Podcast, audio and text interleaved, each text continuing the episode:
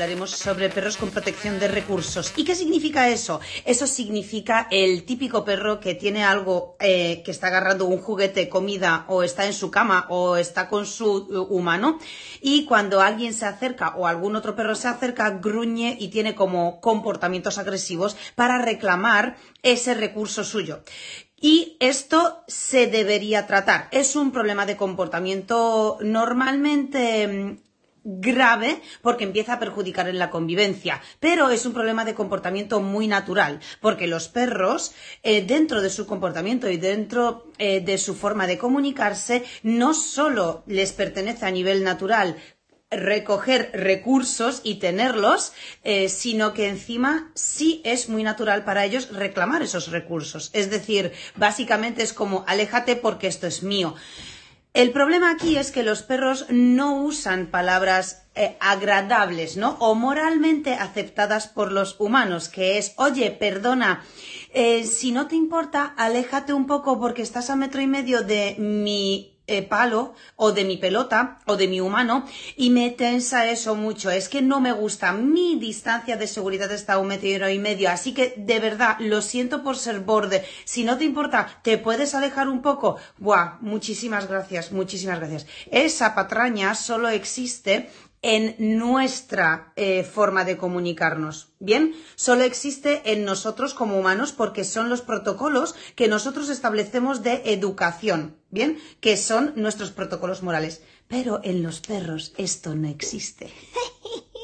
Entonces los perros no se piden perdón, no se piden por favor, no se dan las gracias ni ninguna eh, moñada de esas, ¿bien? Los perros dicen esto quiero, esto siento, esto hago, esto pasa, esto reacciono.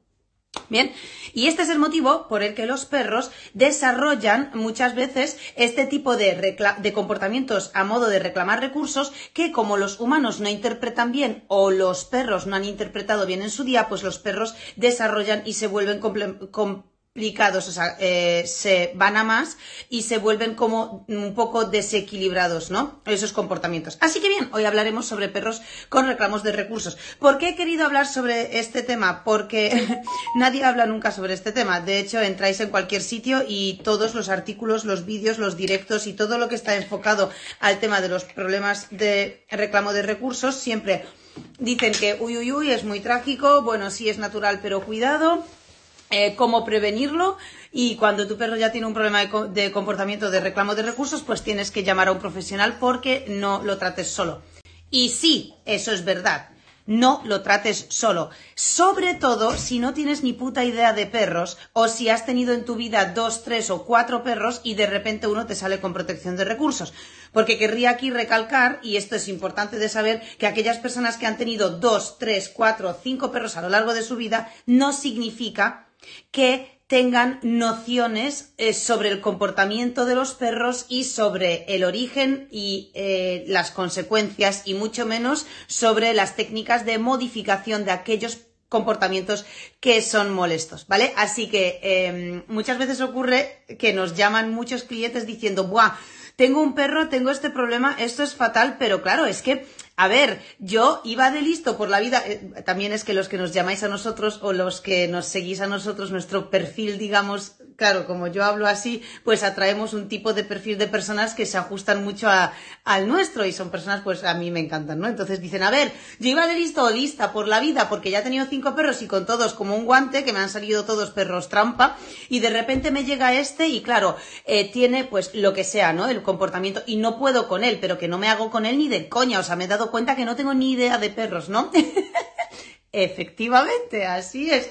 ¿Por qué nosotros sí tenemos idea de perros? Porque no hemos tenido ni cinco ni siete, sino nuestros propios hemos tenido más de 30 y luego hemos trabajado mano a mano con más de 1.300 perros en, por separado individualmente en los domicilios, luego otros tantos cientos en clases colectivas y más de 3.500 ya online. Así que bueno, pues básicamente la experiencia te hace maestro. Con esto que os quiero decir, que cuando os digan en los artículos de Google, en los vídeos de YouTube y en todo el contenido gratuito que vais a chuparos todo el rato, Em, consejos tan fáciles como huye del conflicto, si el perro te saca los dientes, no, no hagas nada, eh, retírate de allí porque puedes provocar y tal, sí, puedes provocar una situación más grave, pero evidentemente mm, no puedes tratar ese tema con salchichitas, en el momento por lo menos. Tienes que hacer una o sea, hay que hacer como una planificación de, reestructurar un poco la vida de ese perro y reestructurar la relación que tiene contigo. Es decir, cuando un perro muestra comportamientos de agresividad, sobre todo si están relacionados con rango social o protección de recursos por algo más temperamental,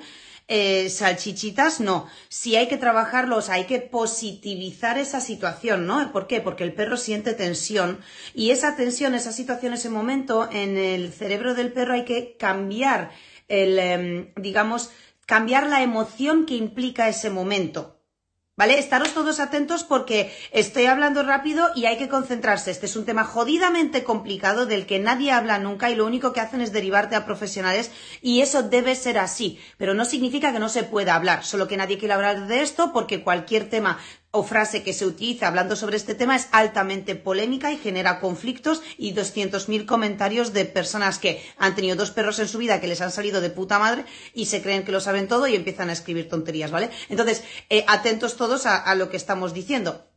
Bien, cuando tenemos a un perro em, con problemas de, en este caso, eh, protección de recursos y lo reflejan con comportamientos agresivos en el momento, por supuesto debes contar con un profesional, por supuesto no deberías aumentar eh, el conflicto y por supuesto no deberías eh, provocar que te muerda ni nada de eso. Eh, pero yo conozco a muchas personas que lo que hacen con eso de que he escuchado que lo tenemos que tratar con refuerzos positivos porque si no el perro nos va a morder. Entonces se ponen de forma completamente desacertada a premiar al perro desde la perspectiva humana, bueno, es que iba a decir desde la perspectiva humana con un motivo de premiar algo positivo, pero en realidad la perspectiva humana es no pensar y hacer gilipolleces sin sentido. Entonces, ¿qué es lo que el perro interpreta? Que en la mitad de esas situaciones al final lo que nosotros estamos haciendo es darle salida, darle salida a ese conflicto que él quiere evitar con un premio, con una pelota o con un desvío de atención, pero casualmente el perro interpreta que, claro, yo siento tensión, tensión, tensión y cuanto más intensifico el, el declarar que siento tensión y que lárgate, más probabilidad hay de que me canalicen, o sea, de que me desvíen la atención hacia otra cosa y me premien. Por lo tanto, estamos enseñándole al perro que la manera de evitar ese conflicto es tensándote mucho más y aquí es cuando te premiamos. ¿Cuál es la putada? Que, que esas, esos premios que la gente hace o esa forma de trabajar con el perro, la gente lo hace sin cabeza. Por lo tanto, empiezan a a veces te premio aquí, a veces un poco más tarde porque no respetan el timing y el perro se acaba volviendo loco y esa eh, agresividad aumenta, ¿no? Entonces tenemos cada vez más problema. Total. Importante, chicos. ¿Qué es la protección de recursos? La protección de recursos es, eh, se da en perros de forma completamente natural cuando se da, ¿vale? Y se da en perros cuando, cuando sienten que está en peligro algún recurso suyo y quieren protegerlo. Entonces, eh, dan señales de comunicación que declaran al individuo que está delante que este recurso es mío y yo lo quiero proteger, no te acerques.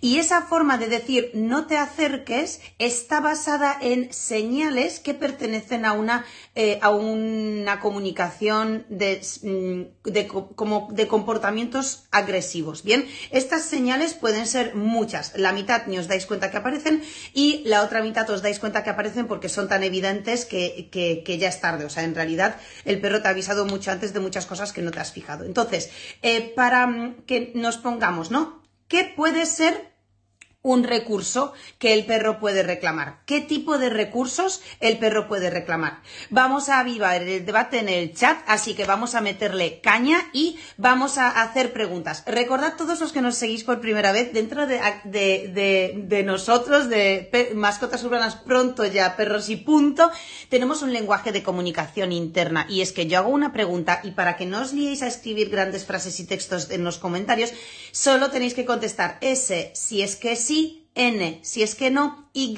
si es que. Yo también lo siento, a mí también me ha pasado. Bien, así que primera pregunta. ¿Sabíais lo que es la protección de recursos? Para los que no, efectivamente la protección de recursos es cuando el perro tiene algo en su propiedad, en su posesión, y eh, cuando se acerca otro, otro, individuo, el perro siente amenaza eh, respecto a, a, seguir teniendo ese recurso, por lo tanto, eh, avisa con señales de comunicación al otro individuo, no te acerques que esto es mío. Vale, ¿alguno de eh, ¿cuántos de vosotros, ese si es que sí, ese si es que no, conocéis o habéis conocido alguna vez un perro con reclamo de recursos? O, o, hayáis visto por lo menos un reclamo de recursos, porque probablemente muchos lo habéis visto pero no lo habéis interpretado como tal, así que ahora hablaremos sobre exactamente cómo se, refleja en el perro una protección de recursos, ¿vale?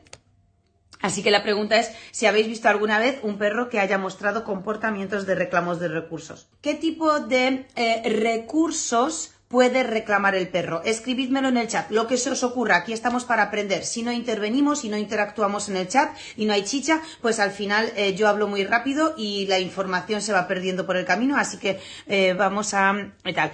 Park, en el parque con sus juguetes. Bien, un perro puede reclamar eh, juguetes. Un perro puede reclamar el, el, estar, digamos, jugando con otro perro u otro perro. Un perro puede reclamar personas, como, como dice aquí Pili, personas, juguetes, su sitio, comida, fantástico. Palos, también, efectivamente. Belén dice comida, Encarni dice comida, fantástico. Juguetes, comida, vale, fantástico. Más, más, más, más, más, más, más. ¿Qué más puede reclamar un perro? Es interesante que sepáis que efectivamente, como ha dicho Pili, puede reclamar su propio espacio, su propia, su propia zona de descanso o la zona de descanso que él, que él proclama como tal o que él siente como tal. Bien, puede reclamar eh, también eh, una cosa que estuviera fuera de su lugar. Eh, pero no sé si eso exactamente sería reclamo de recursos. Sé por dónde vas, que creo que te puedes referir a algo más bien como el instinto pastor de un perro, pastor, que lo que hace es eh, como intentar juntar algo que se ha separado de un grupo, un individuo que se ha separado, que está fuera de su espacio. Quizá vas por ahí eh, eso no sería del todo protección de un recurso, ¿vale? Su cama para dormir, huesos, juguetes nuevos, vale, perfecto. Vale, también su atención, Belén, eso estaba buscando yo, bien, bien, bien, bien, perfecto. El perro puede reclamar juguetes, comida, su propio sitio, el sitio de otro perro, la comida o el juguete de otro perro, te puede reclamar a ti como grupo, como individuo de su grupo social, te puede reclamar a ti en concreto como tú, porque tiene contigo eh, un vínculo un, un pelín más, lo diría fuerte, pero en realidad es más tóxico. Bien, he aquí lo de las mentes sensibles. Bien, pues eso, eh, con un vínculo más tóxico, eh, puede reclamar atención simplemente o eh, cosas de esas, ¿no? Entonces, ¿cuándo se da o de qué forma se da o por qué tipo de motivos se da la protección de recursos? La protección de recursos se da porque, eh, porque el perro simplemente puede ser posesivo con algún recurso, eso es una cosa. Se puede dar por un problema de conflictos de rango social en el grupo social en el que vive con vosotros. Se puede dar por un aspecto temperamental, donde el perro a nivel genético tiene mucho temperamento y tiene un temperamento más posesivo, por lo tanto lo, lo refleja, o sea, eso lo, lo como que actúa pues mostrando su temperamento porque lo hacen de forma involuntaria, o sea, no es como, no está reflexionado, ¿vale? Lo hacen así más impulsivo.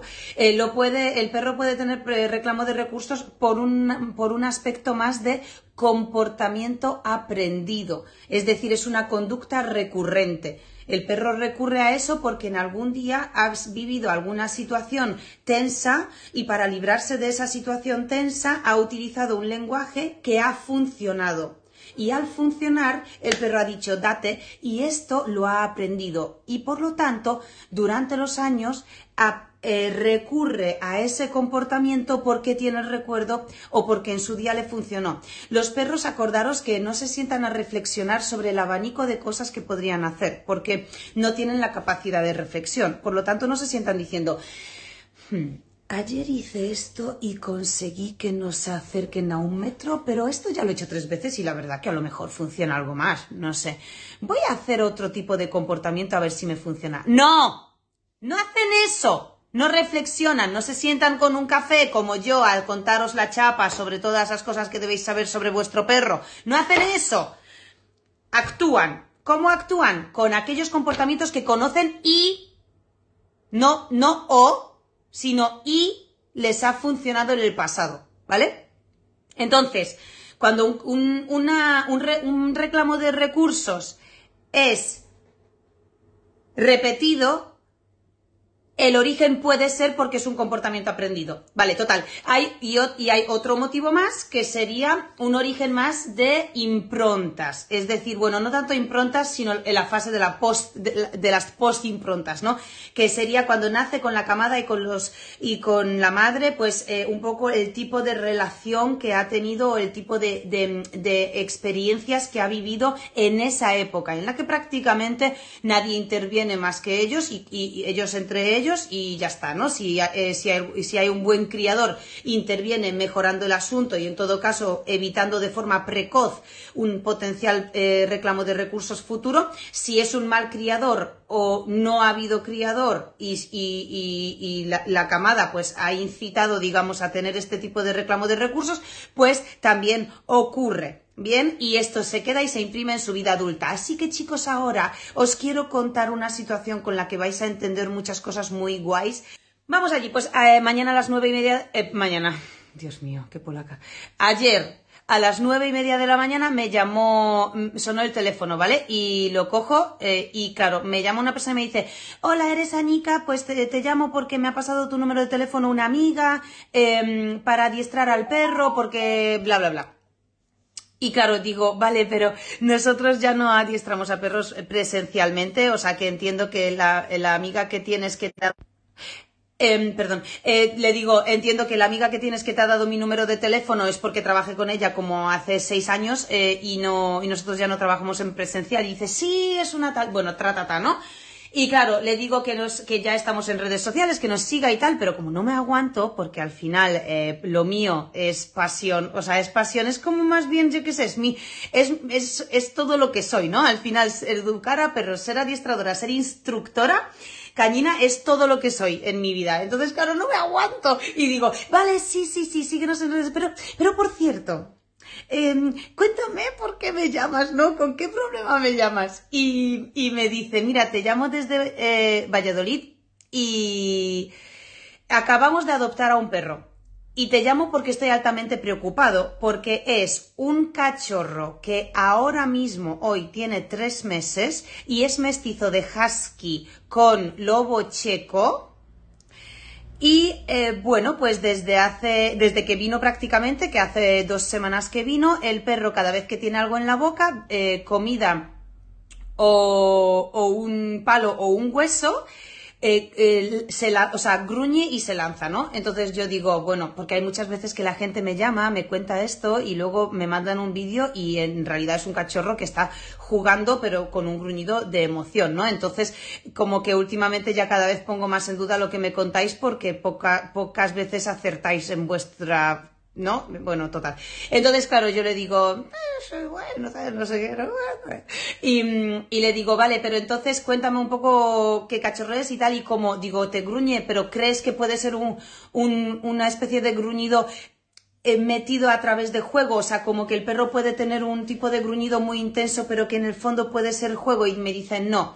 No, no, no, Anika, de verdad que no, porque he tenido perros más veces y todo eso, y este perro se enfada y se le ve incómodo, se tensa, gruñe y lanza la boca. Entonces, claro, solo lo hace cuando tengo, cuando tiene algo y me preocupa porque va a ser un perro muy grande, pues con un tipo de temperamento tal que le estoy viendo muy temperamental, ¿no? Digo, eh, vale, entonces lo que, lo que te recomiendo es que empieces a tratarlo ya porque con tres meses, si es un perro de verdad, eh, tan chungo, pues lo vas a tener muy complicado, ¿no? Entonces me dice, sí, porque es que, claro, viene de, mm, de una especie de criador, porque le salió como una camada mezclada y tal, porque tal. Entonces yo le digo, vale, aquí tenemos dos opciones, es decir, puede que el cachorro te haya salido así porque temperalmente, temperamentalmente es así, un cachorro con muchos huevos, con muchísimo temperamento, que ya con tres meses te gruñe, te echa la boca, con intención de hacer daño para reclamar un recurso, bueno, pues obviamente es una cosa complicada y seria que hay que empezar a tratar ya, sobre todo teniendo en cuenta la mezcla de perro que es ese, porque eso te lo hace un mestizo de Shih con Chihuahua y dices, bueno, vale, pues por muy chungo que salga, a ver, ¿no? Pero no, te lo hace una mezcla de husky con lobo checo y cuidado. Digo, eh, digo, puede ser temperamental o puede ser que en esa camada cuando ha nacido el cachorro, pues bueno, pues el tipo de vida que ha tenido en base a los recursos que había allí, pues le han hecho, digamos, reclamar los recursos porque si no se queda sin ellos. Esto es algo muy típico cuando, cuando hay un cachorro en la camada que está menos espabilado, por lo tanto los demás están más espabilados pues este cachorro tiene como menos alcance para llegar a la madre, menos posibilidades de llegar a la comida, se queda a lo mejor eh, tal y luego cuando empieza a partir de la sexta semana el tema de que los perros entre ellos se empiecen a, aprender a, gestionar eh, un poco la intensidad de las interacciones y empiezan a percibir el mundo más un poco a nivel de, em, de sensibilidad eh, social de interacción entre individuos, pues puede ser que le hayan allí como machacado un poco, ¿no? Y esto muchas personas dicen, uy, sí, es que sus hermanos eran hijos de puta, súper dominantes, porque vaya panda que le tenían machacado. Bueno, a ver, o le tenían machacado, el tuyo era el panori del grupo, que es que aquí no necesariamente ellos sean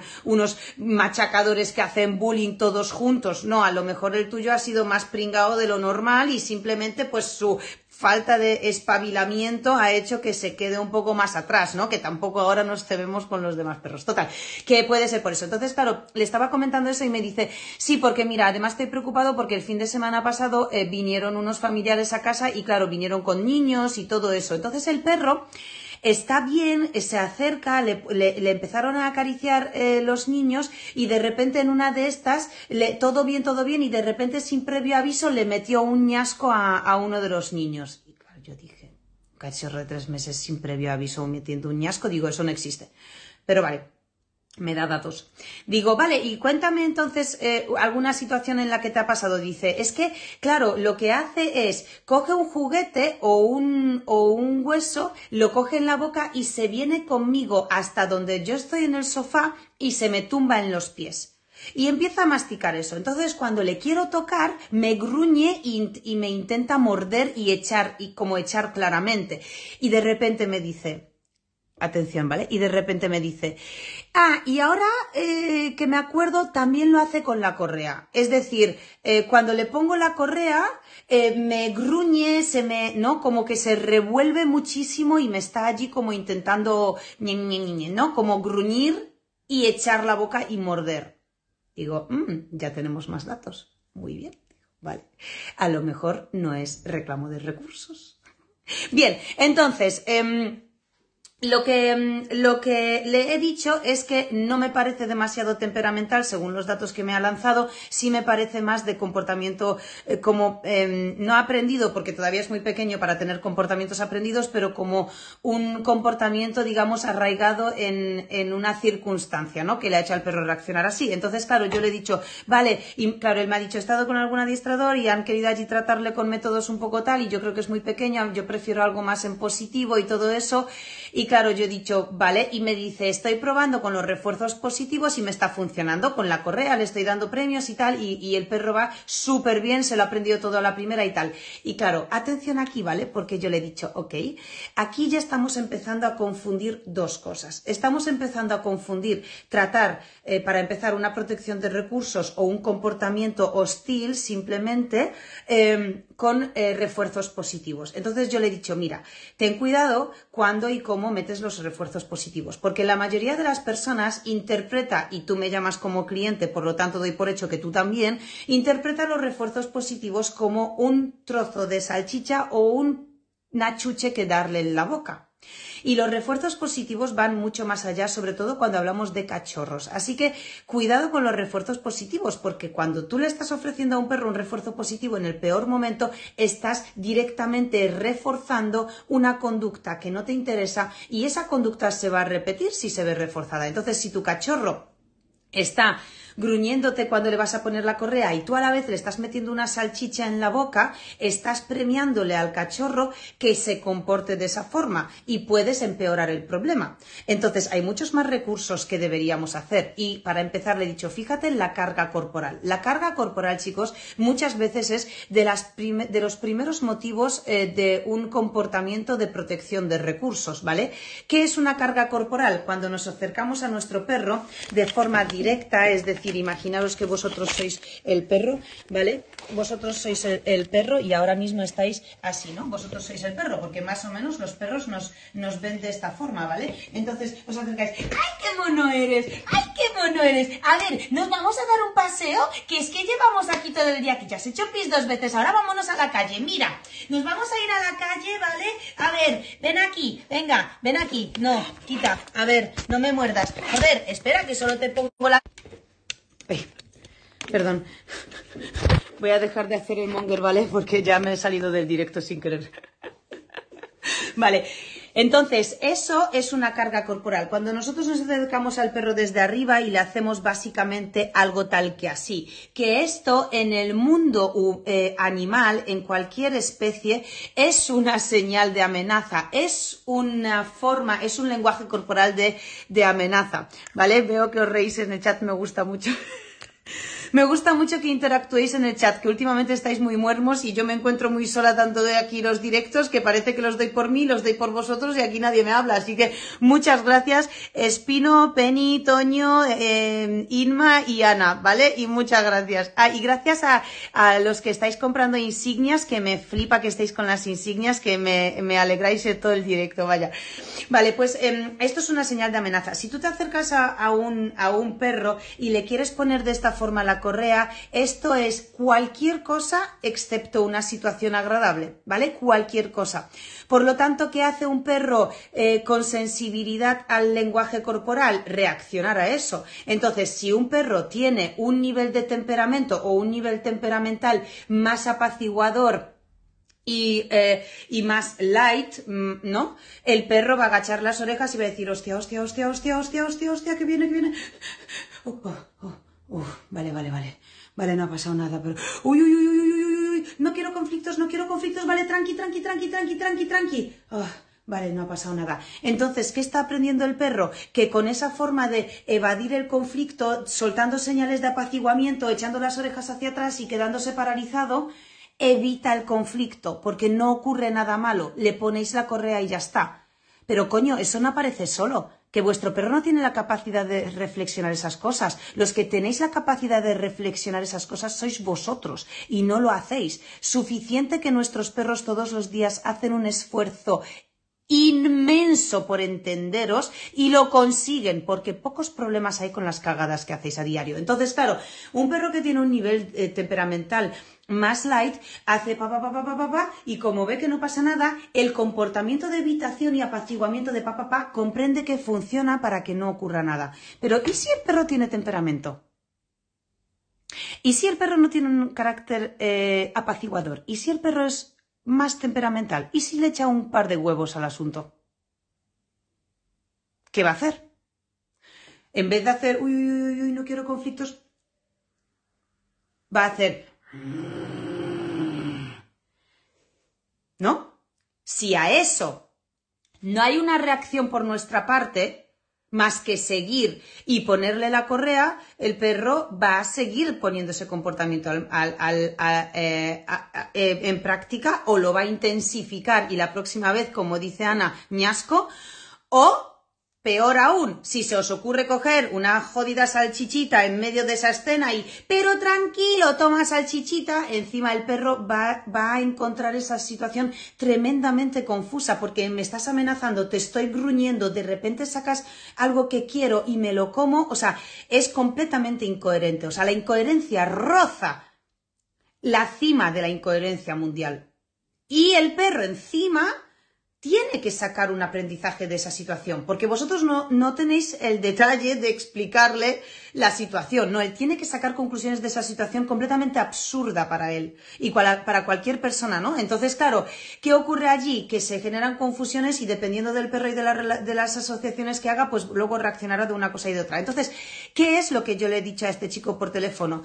Que el refuerzo positivo no se tiene que dar a modo de una salchicha. El refuerzo positivo para un perro es aquella situación que él desea o que será beneficiosa para él en el momento en concreto. Por lo tanto, si tú tienes a un cachorro delante de ti de tres meses y te gruñe cuando le vas a poner la correa, ¿qué es lo que ocurre? Y vamos a pensar todos, porque aquí solo hablo yo y hay que pensar. Si el perro viene de cachorro pequeñito y está allí que nos ve como gigantes acercarnos, ¿vale? O somos perros con huevos, ¿vale? Ahí con tal. Se acerca un humano y nos va a amenazar y empezamos. ¿Qué le estamos diciendo a esa persona con ese gruñido? ¿Qué, qué está diciendo ese perro con ese gruñido en ese momento? Sí, justo, Ana dice, con el gruñido está diciendo que te pires, necesito mi espacio. Muy bien, que se aleje bien malas experiencias. Puede ser, claro, como es un perro adoptado, aunque tiene tres meses, es posible que haya vivido cosas, pero no, no sabemos eso. Que le incomoda la situación. Bien, perfecto. Que tiene miedo y le estás invadiendo. ¿Miedo o no miedo? O sea, puede que no tenga miedo, ¿vale? Sé que siempre nos gusta mucho tender al miedo y, y, y, porque nos da la sensación de pobrecillo y nos da la sensación de que podemos como, eh, bueno, da igual. El caso es que puede que sea miedo, miedo, puede que no. Efectivamente, el perro está diciendo, aléjate, vete, que te pires, dame mi espacio. Entonces, si yo le doy ahora una chuche, porque me han dicho que tengo que poner premios y, y, eso del adiestramiento en positivo y eso, eso, claro, en positivo son venga salchichas y eres una máquina expendedora. ¿Qué ocurre si en ese momento yo le doy una chuche? Un premio, una salchicha, un bacon, un yo qué sé, un lo que sea. ¿Qué ocurre en la mente de ese perro cuando, hostia, hostia, hostia, hostia, no, no, no, no, no, no te hace...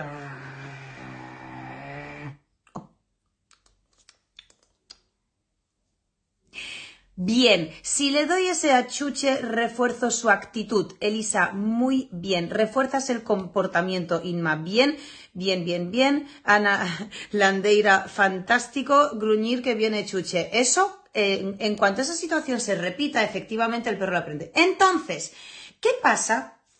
Atención. Si el perro no quiere que yo me acerque, porque le estoy claramente lanzando un mensaje de amenaza y el perro tiene huevos aunque tenga tres meses y me está desde abajo diciendo para y yo voy andando, ¿qué tengo que hacer en ese momento? ¿Qué es lo que el perro quiere? Si habéis dicho antes que el perro dice que lo que quiere es que no le invada, que pare, que me pide, que me aleje, si yo voy hacia el perro y el perro se empieza a tensar, se empieza a tensar y yo me paro y hago, no me alejo evidentemente, ni me voy ni nada de eso, ¿vale? No seamos tampoco ahora, ¿no? No me voy, pero le veo tenso, me paro, me pongo así, de lado, ya le estoy metiendo hombro y no le estoy metiendo carga corporal, ¿vale? Me paro y me agacho, ¿bien? Y le digo, ¡Ey! ¿Qué pasa, güey? A ver, vente aquí. Venga, vente. Y el perro de repente le rompo los esquemas, porque ahí el perro sí o sí le rompo los esquemas, o sea, en cuanto voy hacia él, él me gruñe, yo me paro, me doy la vuelta y le digo, ¡Ey! Y encima hago, venga, vente aquí, vamos. Quito carga corporal, meto hombro, mm, quito el, el contacto visual directo y amenazante. Empiezo a hacer movimientos así de lado. ¿Qué estoy haciendo? Atrayendo al perro hacia mí. Le digo, venga, vente aquí. Entonces el perro se empieza a acercar. Si no se acerca el perro, yo me alejo un poco más. Venga, corre, corre, corre, corre. Y el perro viene hacia mí. ¿Qué ocurre en ese momento en la cabeza del perro? ¿Qué es lo que realmente estamos haciendo nosotros? Bien, estamos haciendo diferentes cosas y estructurando una, una situación muy importante. Por un lado le estamos diciendo al perro, ah, ok, entiendo lo que me estás diciendo, por lo tanto te puedes comunicar conmigo porque estoy entendiendo lo que me dices. No te sigo, no sigo invadiéndote, pero cuidado, no me voy porque no es eso lo que quiero. Te voy a enseñar cómo vamos a gestionar esta situación, porque esta situación tú en tu cabeza dices, piensas, esta situación la vas a vivir todos los días, todos los días de tu vida hasta que mueras, varias veces al día. Y aquí, cachondo, hay que saber gestionar esa situación. Así que no gruñas porque esta situación no tiene ningún peligro y para que lo sepas vamos a gestionarla de otra forma. No me voy a acercar más a ti así porque entiendo que te invade, pero me voy a quedar aquí y me voy a agachar. Así que vente tú hacia mí si es lo que te hace sentir más cómodo. Entonces el cachorro a la que viene le haces cuatro carantoñas desde abajo, ¡guau, qué guay! ¡Qué genial! Y mientras estás aquí acariciándole, coges la correa y en el mosquetón desde abajo le atas con la correa. A través de una interacción desde el suelo a la altura del perro, metiéndole el hombro, nada invasivo, a través del juego y sobre todo con emociones positivas. Esto esto es trabajar en positivo, no las putas salchichas. Esto sí es un trabajo en positivo. Y esto sí hace un cambio de una situación hostil hacia el perro, gestionada de forma hostil hacia el perro, cambiamos por completo los sentimientos que el perro emite en esa situación. Esto es condicionamiento clásico de Pavlov. Coges una situación y cambias la emoción que la acompaña. ¿Bien? Porque si no trabajamos con nuestros perros a nivel emocional y solo trabajamos a nivel conductual, la cagamos pero muchísimo. Y las salchichitas, la mayoría de las veces, trabajan a nivel conductual. ¿Por qué? Porque las soltáis como una máquina expendedora de chuches y en realidad no sabéis medir ni el momento ni la intención del perro en, de ese momento y estáis premiando cosas que ni siquiera sabéis que estáis premiando. Entonces luego la cosa o no mejora o empeora. O no os funciona. ¿Vale? ¿Esto se ha entendido? Ese sí es que sí, en ese sí es que no. ¿Habéis entendido que el refuerzo positivo en esa situación, lejos de ser una chuche, es el hecho de que el perro se sienta comprendido y se deje de sentir invadido más que le deis una salida a ese comportamiento. Eso es un refuerzo positivo para ese perro en ese momento. ¿Por qué? Porque te tienes que poner en la cabeza del perro y utilizar aquel, refuerzo positivo que, que lo sea para el perro, no que lo sea para ti en tu cabeza.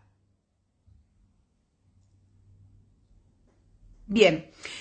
Y luego una cosa súper importante que todos tenéis que entender cada minuto de la vida de vuestro perro. Cuando le vais a dar un refuerzo a vuestro perro, el refuerzo es sobre la última conducta que el perro ha ofrecido, no sobre la que vosotros queráis.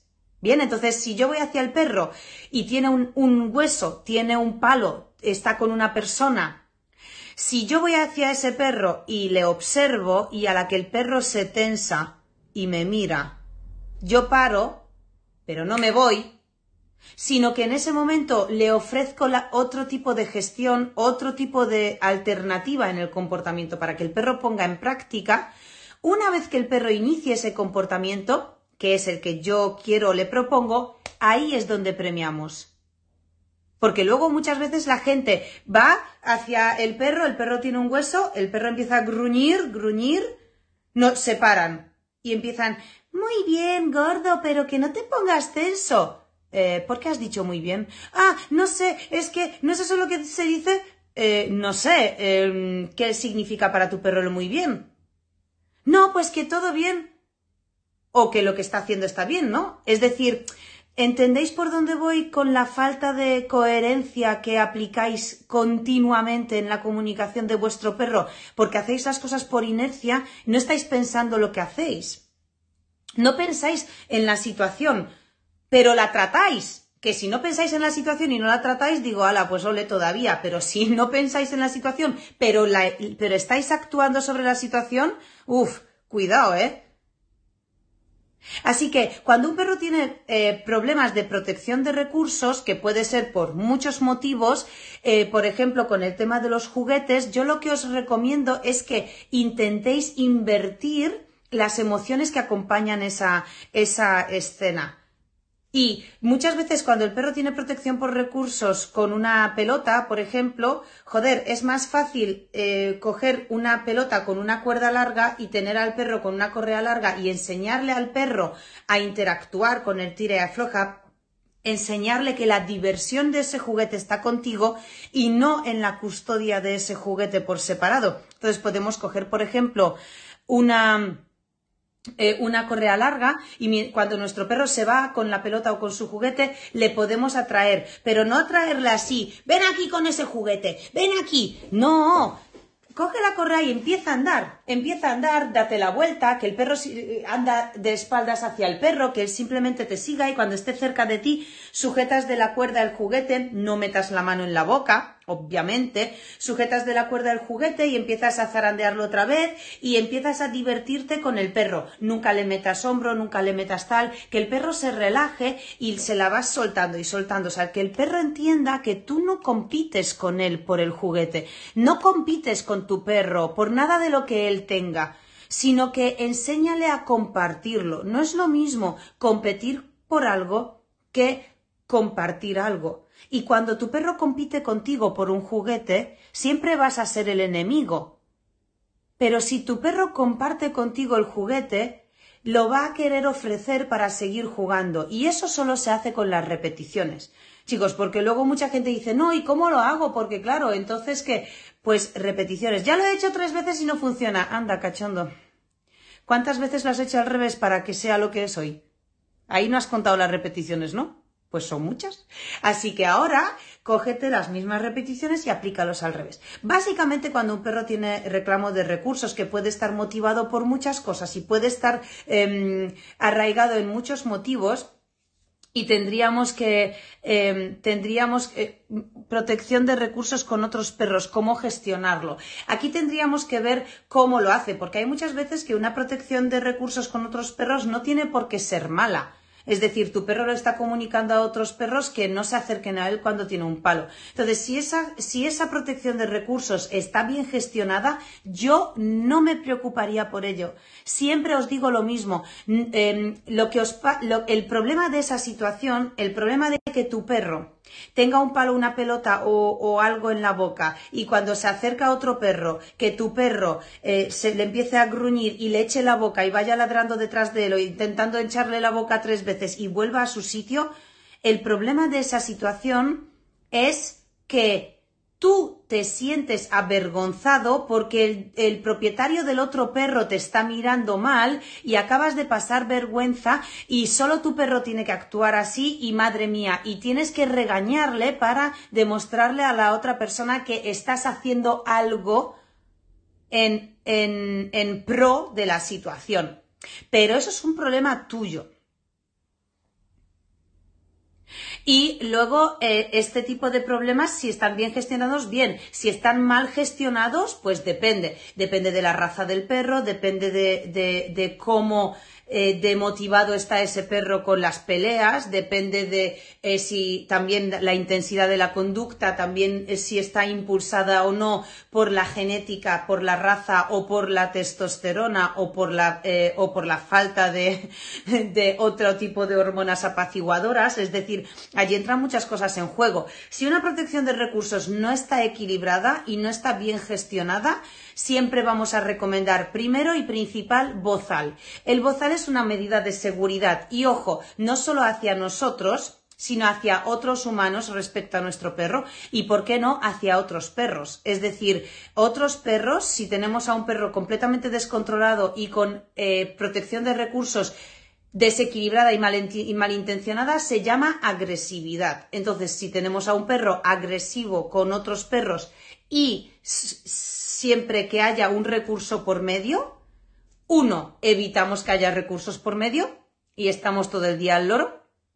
Dos, le ponemos bozal y nos olvidamos de estar eh, preocupándonos por la salud o por el bienestar de otros perros que a lo mejor pues no, no, tienen la culpa de nada, pasaban por ahí y tu perro si es agresivo con otros perros y le va a morder al otro perro, pues tenemos un problema. Y esos problemas sobran. Así que el bozal es una herramienta que nos ayuda a eh, sentir más seguridad para poder trabajar una situación. Es decir, si tú quieres trabajar con tu perro que gestione mejor las relaciones con otros perros, pero en cada una de esas exposiciones el perro se te descontrola y acaba otro perro herido, a mí, me, a mí, y creo que moralmente, de forma objetiva, es injusto que otros perros se tengan que ver heridos porque tú al tuyo le estás dando una oportunidad detrás de otra que, por cierto, no sabes gestionar. Entonces, en esas situaciones de agresividad hacia otros perros, el bozal no es que sea recomendable, es que para mí es ético, cara a, convivir en una sociedad. Y, a partir de allí, una vez que tu perro lleva el bozal, tú ya puedes exponerle a las situaciones. Y si no tienes mucha habilidad y no quieres contratar a un profesional, que es lo que deberías hacer, no, no tienes que, digamos, sufrir las consecuencias ni otros de, los errores que se cometan o de la falta de, timing o de precisión que se lleve en el, en el control de esa situación, ¿vale? ¿Queda claro esto? ¿Estáis de acuerdo con el tema del bozal? Esto me, gusta mucho preguntarlo porque también hay mucha gente de, ah, qué fuerte, ¿no? Y, y me gustaría saberlo. ¿Estáis de acuerdo con el tema del bozal?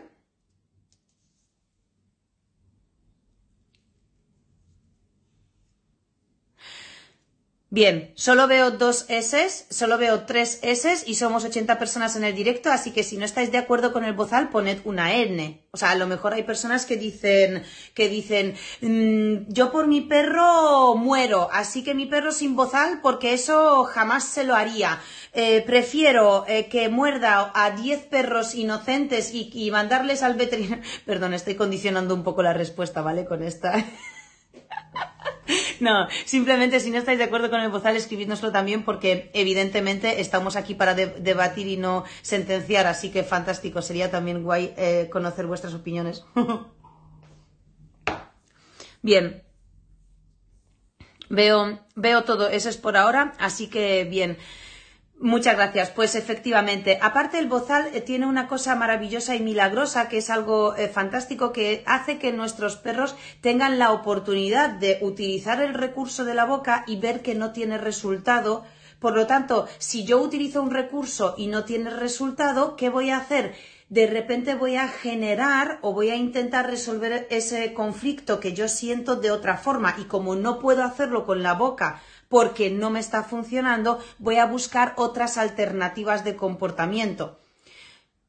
Y esto es algo increíble porque los perros en pocas semanas encuentran otras alternativas de comportamiento. Luego hay casos y casos, ¿no? Evidentemente aquí hablamos de una protección de recursos gestionable, de una modificación de conducta em, sencilla, no hablamos de casos muy complicadísimos que, requieren de verdad eh, ayuda de un profesional porque a lo mejor son perros con un nivel de fijación muy alto, con un, eh, con un anclaje en la conducta muy alto y todo eso. De forma general os quería también decir que los perros que tienen protección de recursos em, tanto hacia humanos como hacia otros perros, por norma general, y con esto quiero decir que la gran mayoría no saben morder. O sea, nuestros perros son depredadores y nacen depredadores. Tú y yo también. Tú y yo somos depredadores y nacemos depredadores. No por ello, si mañana nos encontramos con un jabalí, vamos a saber matarlo. No por ello, si mañana decidimos eh, cazar un conejo, vamos a, saber, vamos a saber cazarlo. ¿Entendéis esto? Pero ojo, no nos falta la habilidad, que bien trabajada y repetida y perfeccionada nos hará buenos cazadores. Con nuestros perros ocurre lo mismo. Nuestros perros son depredadores y son cazadores, pero en realidad no nacen con la, eh, con la habilidad desarrollada de morder, sí con la posibilidad, sí con la habilidad como existente, pero no desarrollada en, la, en, en, su aplicación. Tu perro para morder de verdad tiene que saber morder y para eso tiene que haber mordido muchas veces o le tienes que enseñar a morder, apretar de verdad, desgarrar y tirar o ha tenido que morder muchas veces y darse cuenta cómo, cómo es esa mordida más eh, efectiva para conseguir lo que quiere o librarse de lo que no quiere. ¿Vale? Pero nuestros perros en general no nacen con una capacidad de morder. Luego hay razas y razas, ¿no? Hay algunas razas que nacen con más capacidad de utilizar la boca porque por genética son perros pues más de em, eh, pellizcar o incluso desgarrar y hay perros como por ejemplo los labradores que, bueno, pues eh, tienen, son menos propensos a la mordida porque son más propensos a no, no juntar la boca, traer las piezas, ¿no? genéticamente el labrador está preparado para cobrar, entonces te trae las piezas lo más intactas posible y las deposita allí, por lo tanto no es un perro que tenga demasiada em, tendencia a, canalizar la, frustración o picos de energía a través de la mordida. Bueno, total, que una protección de recursos se debería tratar, chicos, eh, con una relación con nuestro perro eh, positiva y amable, pero como lo hemos dicho en el directo, no con salchichitas. Y yo sobre todo lo que haría es, eh, eh, digamos, jugar, jugar mucho con, con, juguetes, pero jugar, por ejemplo, enseñar el juego del tire afloja es algo muy milagroso para, la, para el reclamo de recursos, porque el perro, a través del ciclo del tira y afloja bien implementado no es el tira y afloja normal y corriente, o sea, sin cargas corporales, sin competir por el juguete, sin llevarte el juguete siempre. Siempre sin cargas corporales, con mucho balanceo, mucha interacción lúdica cuando el perro está mordiendo con nosotros y siempre entregándole el juguete para luego volver a decirle, tráelo porque vamos a jugar juntos. Suelta, ¿Vale? El perro tiene que soltar, le tenéis que enseñar el suelta, pum, y toma de nuevo y volvemos a jugar balanceando, sin carga corporal, siempre de lado, mucho balanceo, se lo volvemos a entregar, el perro se va, le volvemos a, decir que nos lo traiga y volvemos a jugar. Si el perro no nos lo trae porque no viene, recomiendo utilizar una correa de pista y eh, si el perro ya tiene problemas con este tipo de juguetes, recomiendo siempre utilizar mordedores con dos asas a los dos laterales largas. Y si aún así no os atrevéis a coger el juguete, y, jugar con él, atar a una de las asas otra correa con un mosquetón. O sea, tenéis la correa de 10 metros atada al collar del perro para atraerlo cuando tiene el juguete ya en su sitio y no te lo quiere traer, tú atraes al perro, pero cuando el perro viene, en vez de tocar con la mano directamente en la boca el juguete para iniciar de nuevo el tire afloja, atas una correa de un metro y medio al asa y cuando el perro viene, coges el extremo de la correa e inicias de nuevo el juego a una distancia de seguridad prudente para que el perro no te muerda la mano y así puedas seguir interactuando con él y volver a soltárselo y así.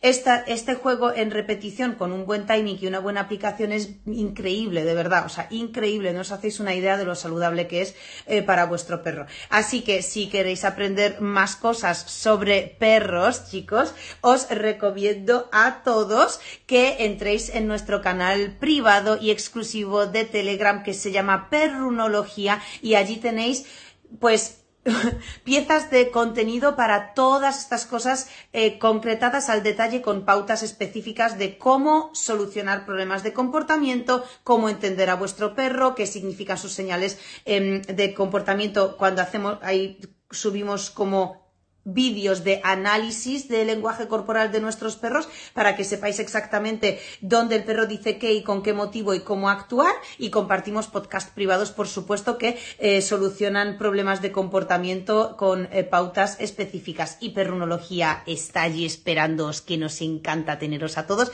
Y también hacemos una vez al mes un taller de dos horas, un taller en directo de dos horas. También eh, pillamos un tema, un problema de comportamiento o un tema en concreto y lo desarrollamos. El de este mes, el taller de febrero, bueno, este mes, eh, el de febrero, va a ser sobre cómo jugar con nuestro perro correctamente. Vamos a hablar del tire floja, vamos a hablar de los juegos de búsqueda con pelota, vamos a hablar de los juegos interactivos, vamos a hablar de los juegos más bien circunstanciales, de los juegos autorreforzantes y cómo eh, mezclar todos esos juegos entre ellos para cubrirle al perro la necesidad de juego con nosotros, fomentar el vínculo y a la vez sanear la relación de nuestro perro con otros perros, con otros humanos o con nosotros mismos a la hora de que el perro tenga un recurso. O sea, si el, el juego es, es uno de los tres aspectos más importantes de nuestro perro en toda su vida, en toda su vida entera.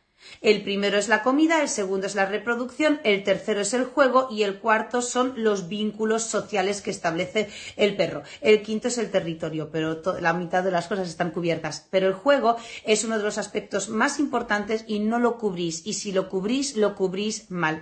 Así que os recomiendo que eh, entréis en perrunología. Una vez que entréis tenéis acceso a todo el historial previo que hemos compartido en perrunología. Son 9,90 al mes que, vamos, no llegan ni a 30 céntimos al día por aprender sobre vuestro perro, tener pautas para poder corregir sus pruebas de comportamiento y tenéis acceso también a todas las clases privadas que hemos hecho hasta ahora para solucionar problemas de comportamiento que pueda tener vuestro perro, como la correa, la llamada, cachorros, el hiperapego cuando los perros muerden cosas en casa y etcétera. Os espero en perronología y nos vemos allí.